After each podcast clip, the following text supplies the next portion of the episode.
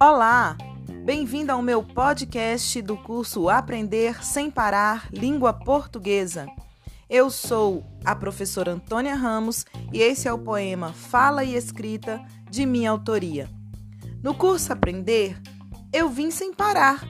Ouvi que oralidade é coisa para trabalhar, leitura de todo jeito para o aluno avançar. Falar é essencial, leitura de rima coisa e tal. Intencionalidade sempre garantirá sucesso final. Num tempo de aula à distância, é fato de concordância. Escrita e fala têm relevância. Falar é enriquecedor.